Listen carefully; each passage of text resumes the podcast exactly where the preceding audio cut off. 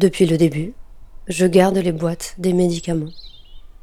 Je défais leur structure cartonnée, les aplatis avec la tranche de ma main et les range sur une étagère en petits tas désordonnés. Je me suis dit que j'avais besoin de les conserver pour appréhender quelque chose, pour rendre réelle la maladie et le médicament en même temps. Mais je crois que je les garde pour une toute autre raison, moins avouable. Je les garde pour pouvoir un jour les jeter, d'un coup, quand j'en aurai fini avec tout ça. Je m'imagine ouvrir la poubelle et les lancer avec vigueur. Et ainsi, tourner la page. Sauf que ce jour n'arrivera peut-être jamais. Je ressens un sentiment ambivalent pour les médicaments. Pour tenter de l'éclaircir, j'ai adopté la seule stratégie que je connais. J'ai écumé les bibliothèques, lu des études scientifiques, assisté à des conférences, détaillé avec application des articles de blog. J'ai ingurgité des données, vérifié les indices de confiance et questionné les biais. Je me suis insurgé devant des échantillons ridicules ou des preuves d'efficacité trop faibles. Je me suis beaucoup plaint. J'ai beaucoup parlé.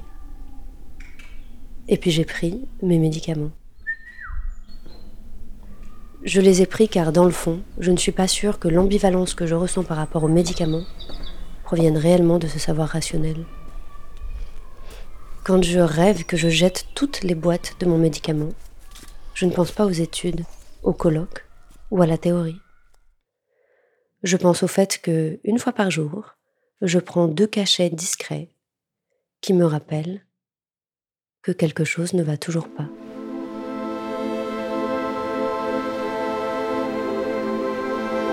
Vous écoutez Quelques raisons de ne pas disparaître, un podcast où on parle de dépression et de santé mentale.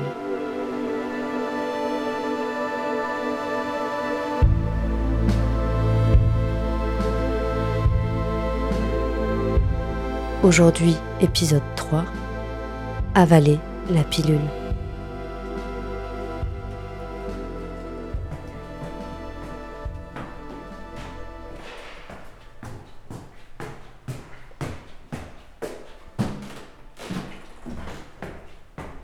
Dans cet épisode, vous entendrez deux histoires de prise de médicaments, deux moments différents.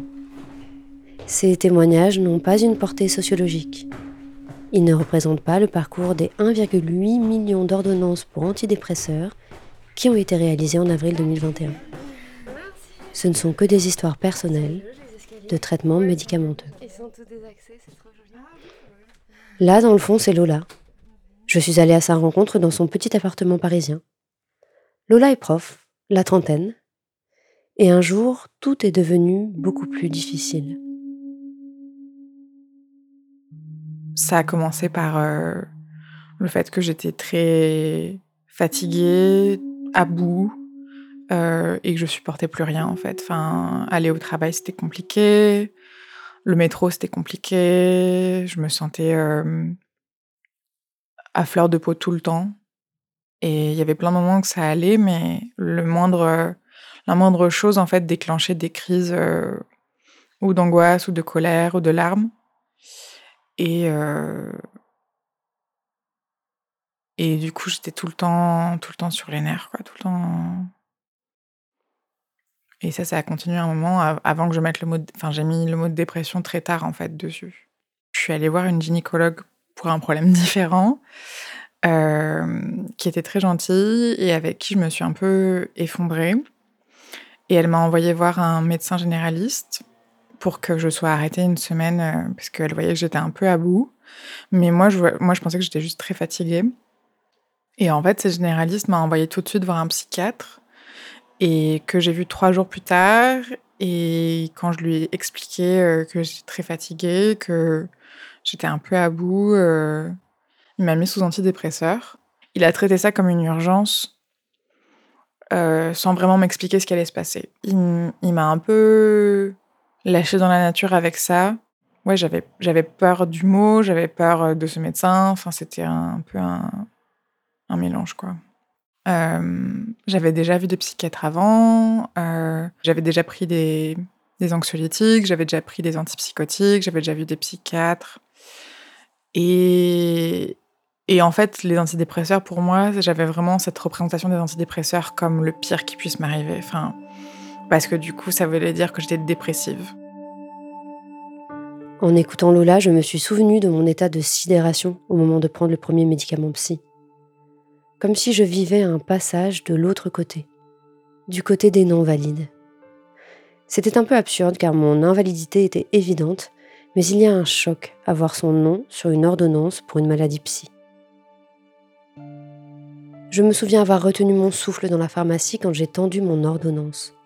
Je me souviens m'être dit La pharmacienne sait, sa collègue sait. Je me suis répété que ce n'était qu'un nom, qu'une pilule, mais l'angoisse ne partait pas. Parfois, je me demande si à ce moment-là, je n'ai pas eu plus peur du médicament que de la maladie. D'abord parce que la maladie, je la connaissais. Elle était violente, vicieuse, me faisait voir des choses absentes et me plongeait dans des cauchemars abyssaux, mais je la connaissais. Les médicaments étaient des inconnus qui venaient s'inviter dans mon cerveau. Vivre avec des médicaments, c'est avoir une petite voix dans sa tête qui se dit ⁇ Est-ce que c'est vraiment moi ?⁇ ces questionnements sont le prolongement de la dépression qui nous fait parfois perdre de vue notre identité. Je me souviens me regarder dans le miroir et ne plus me reconnaître. Le problème, c'est que cette sensation revient avec la prise de médicaments. C'est ce que décrit l'artiste Messalina Mescalina. Elle raconte comment la vie quotidienne avec des antidépresseurs peut nous conduire à douter de nous. Si je ris, est-ce moi qui ris ou est-ce le médicament? Si je plais à quelqu'un, est-ce que c'est moi qui lui plais ou les réactions provoquées par l'antidépresseur? Dans mon cas, je me demande si l'ambivalence par rapport au médicament n'est pas ancrée dans un réflexe validiste. Je dois être valide, sans aide humaine ou chimique.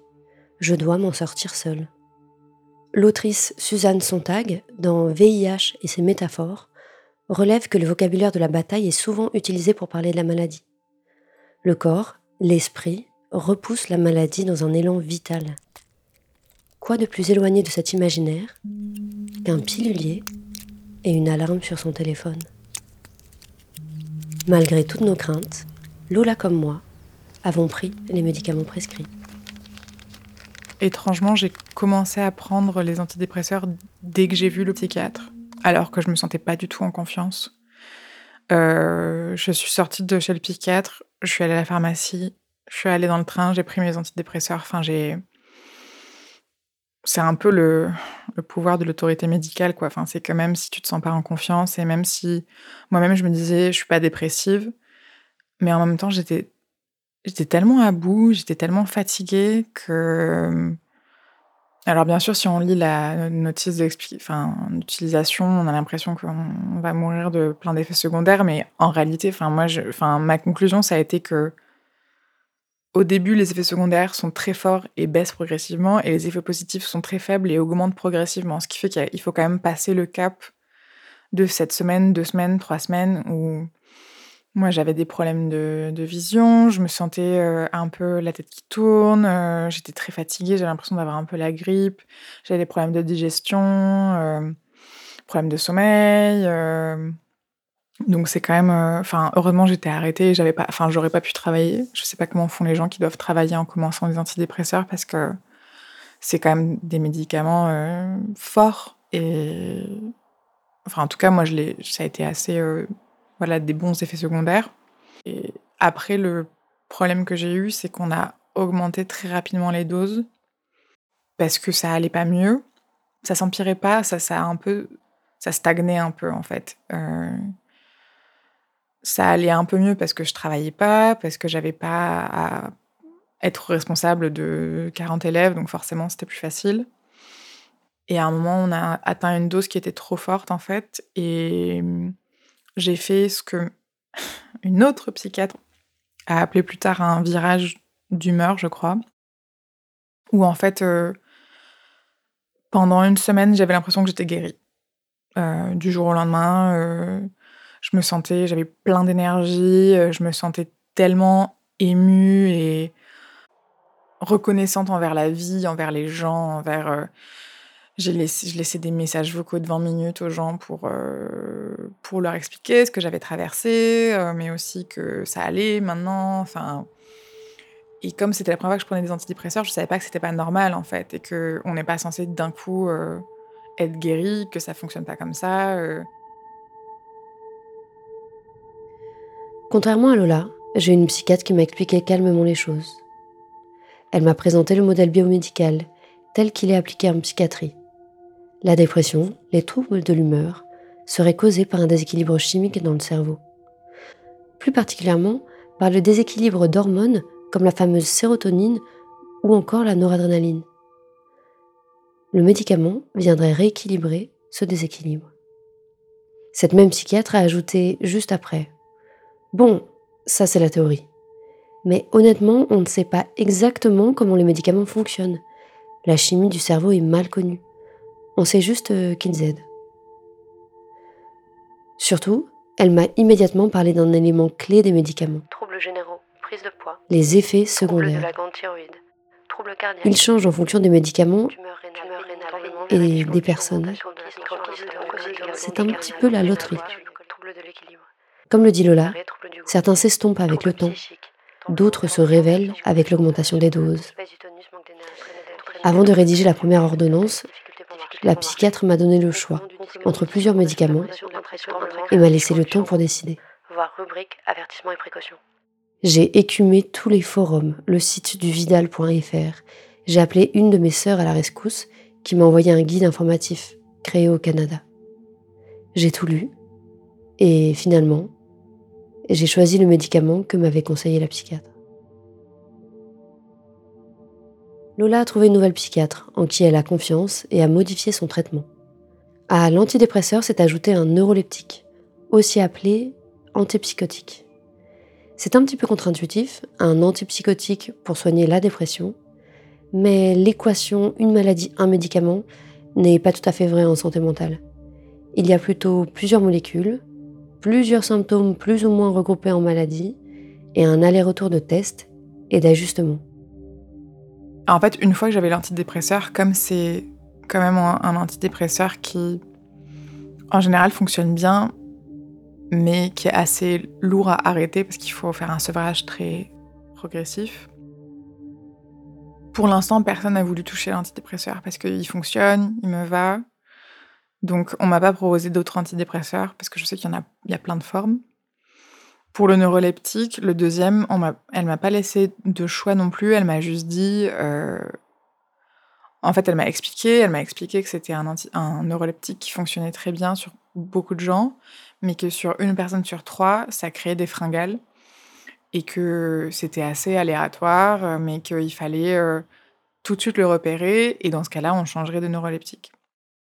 Le problème que j'ai eu, c'est que moi, ça m'a pas créé de fringales, ça n'a pas changé mon appétit, euh, mais ça a changé mon métabolisme.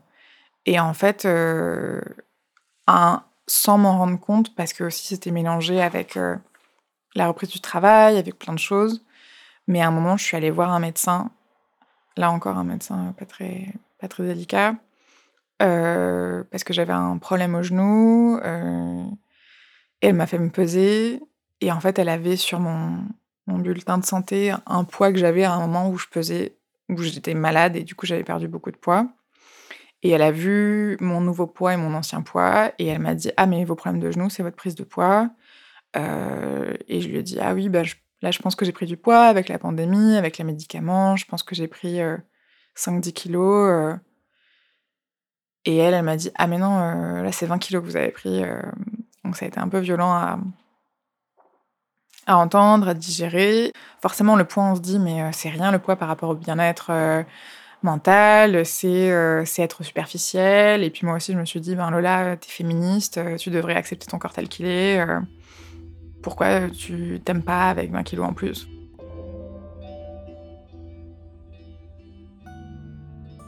Pour contrer un effet secondaire, il n'y a souvent pas d'autre choix que le changement de médicament.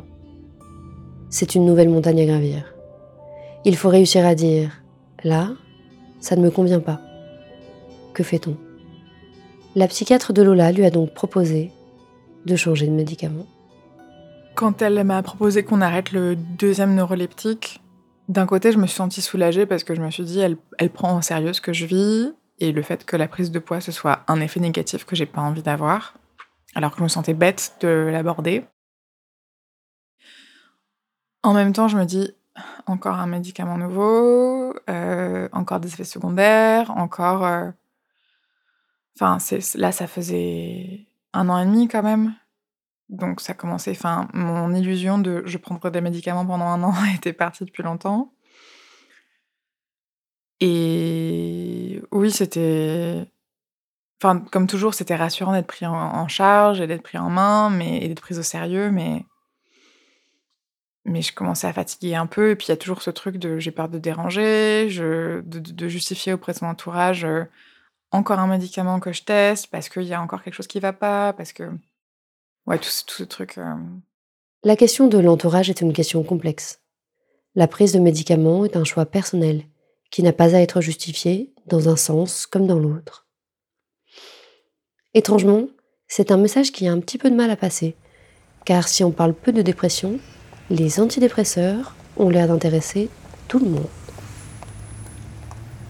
Maintenant, euh, j'ai aucun mal à dire que je prends des antidépresseurs et plus j'en parle, plus je rencontre des gens qui prennent des antidépresseurs. Enfin, c'est toujours pareil, hein. une fois qu'on commence à parler de quelque chose, euh, les langues se délient et en fait on se rend compte que ça, ça affecte beaucoup de gens. Euh, donc moi c'est quelque chose que je que j'assume totalement. Mais c'est vrai que c'est ouais par rapport à l'entourage, euh, le nombre de personnes qui m'ont dit euh, c'est quand même des cochonneries ces trucs ou prends-en mais fais attention ou voilà cette psychiatre qui comparait ça à de l'héroïne ou à une terrasse de café, discuter de mon traitement avec une amie et avoir un mec qui se permet de, de traverser deux tables pour venir dire euh, qu'il me conseille la méditation parce que ces médicaments, c'est vraiment des cochonneries. Enfin, et tout le monde a son avis et tout le monde estime que son avis est, attendu euh, alors que c'est extrêmement intime.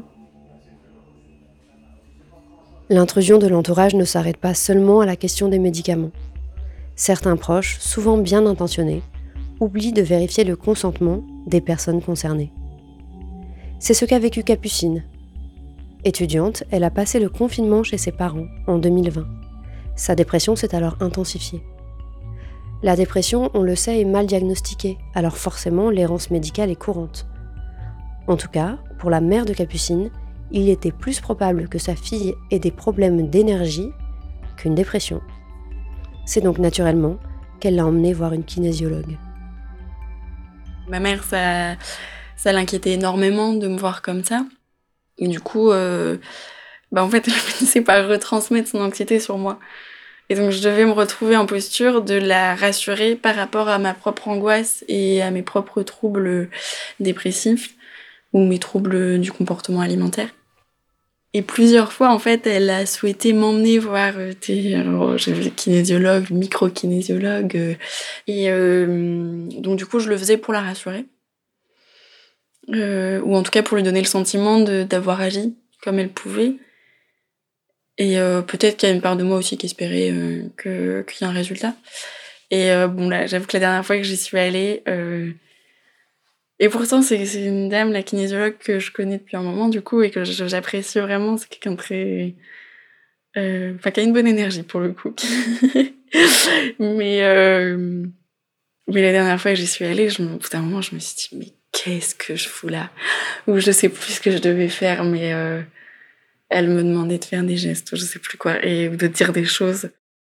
Et je me disais, mais pourquoi tu, tu te lèves pas et tu te casses pas? Vraiment, là, c'est Enfin, arrête, tu peux pas subir un truc comme ça. C'est, enfin, c'est ridicule. Tu, te rends compte de ce que tu es en train de faire et euh, tu acceptes qu'on te fasse ça. En fait, c'est ton corps. Enfin, et euh, je ne l'ai pas fait. Mais, euh, et à partir de ce moment-là, je, je lui ai dit non, c'est terminé. Enfin, euh, moi, j'arrête, j'arrête de me soigner avec des fleurs de bac et, et des pierres. Et elle a fini par l'accepter, je crois.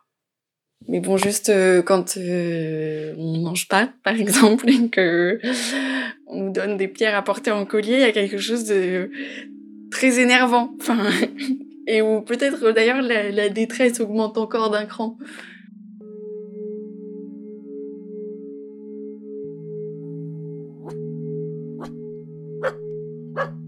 Alors que faire? Est-on réduit à choisir entre porter des colliers de pierre inutiles et prendre à forte dose des médicaments qui peuvent avoir des effets secondaires lourds? Capucine ne le pense pas. Elle m'a rappelé l'essentiel. À un moment, l'enjeu, c'est de fonctionner. Ensuite, eh bien, c'est là que le travail commence. Je pense que c'est un truc qui permet d'assurer un peu les fonctions de base de la vie Enfin, de se lever, d'aller prendre une douche, de manger, de dormir. Enfin, mais je pense que c'est un truc qui peut-être euh, essaie de jouer comme un garde-fou pour pas s'enfoncer. Enfin, pour en tout cas moins s'enfoncer. Parce qu'évidemment, euh, bah, quand on mange pas ou qu'on mange mal, ça agit sur notre état. Quand on dort pas, ça agit sur notre état aussi. Quand on se lave pas, enfin voilà, c'est. Euh, ça peut, on peut aussi entrer dans un cercle vicieux et je pense que ça, ça permet de, euh, de, de, vivre quotidiennement sans, sans être trop handicapé par, le, par les troubles. Euh, mais en fait, à côté, euh, je me suis retrouvée pendant ma dernière consultation chez mon psychiatre à ce qu'ils me disent un peu, ben là, je vous donne des, je vous prescris déjà des doses qui sont très élevées. Je vais pas aller au-delà. et et en fait, euh, c'est vraiment une grosse maladie que vous avez là. Et il va falloir aussi essayer de sérieusement se mettre à lutter contre et par d'autres moyens.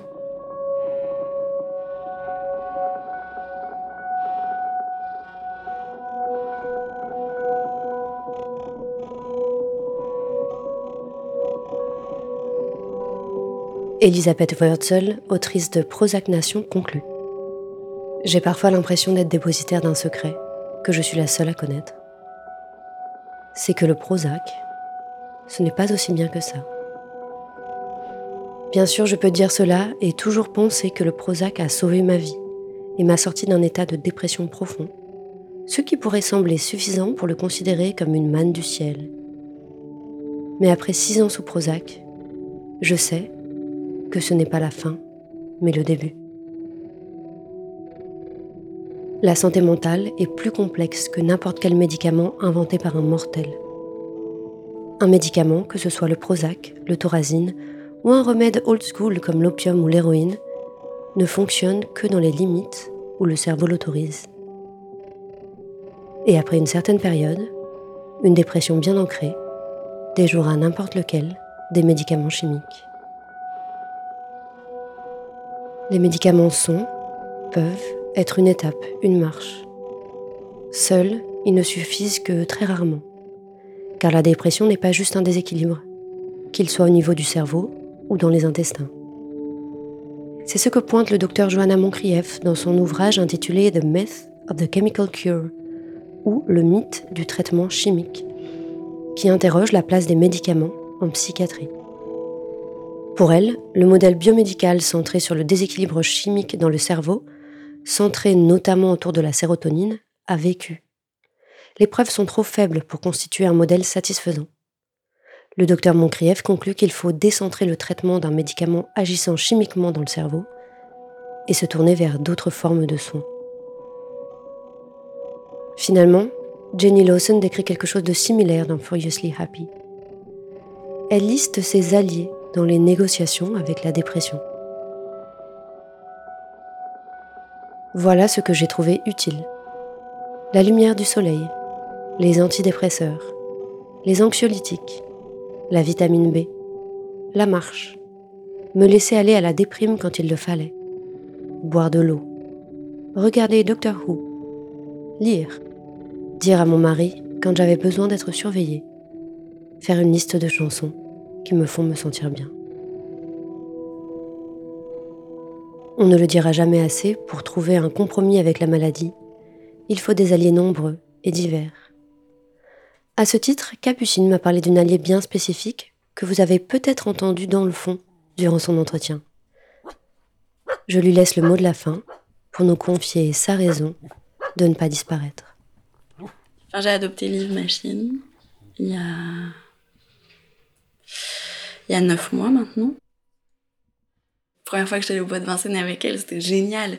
Où euh, je la voyais tellement enthousiaste pour, euh, enfin, elle voyait un ruisseau et c'était trop cool, elle pouvait aller dans le ruisseau et ensuite il y avait une feuille et c'était génial. Et après en fait il y avait aussi ce bâton et j'avais l'impression que vraiment elle savait plus où donner de la tête et que, et que vraiment c'était trop bien quoi. Et courait partout et on était avec un, un ami qui avait aussi euh, son chien et, euh, elle était avec ses potes et en même temps il y avait un milliard de trucs qu'elle avait envie de faire et, euh, et je me disais waouh mais j'étais super contente de la voir aussi heureuse et et puis, euh, et puis je trouvais ça génial euh, d'être capable d'être méga enthousiaste parce qu'on va manger des croquettes ou euh, parce qu'on va avoir une friandise minuscule par rapport à la taille de sa mâchoire ou parce qu'on nous gratouille le ventre ou enfin je regarde d'ailleurs parce que je pense qu'il y en a un qui est en train de faire une grosse connerie.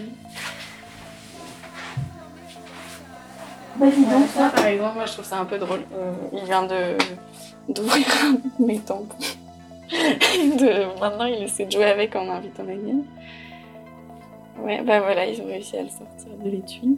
En plus, comme c'est un tampon avec applicateur en carton, je pense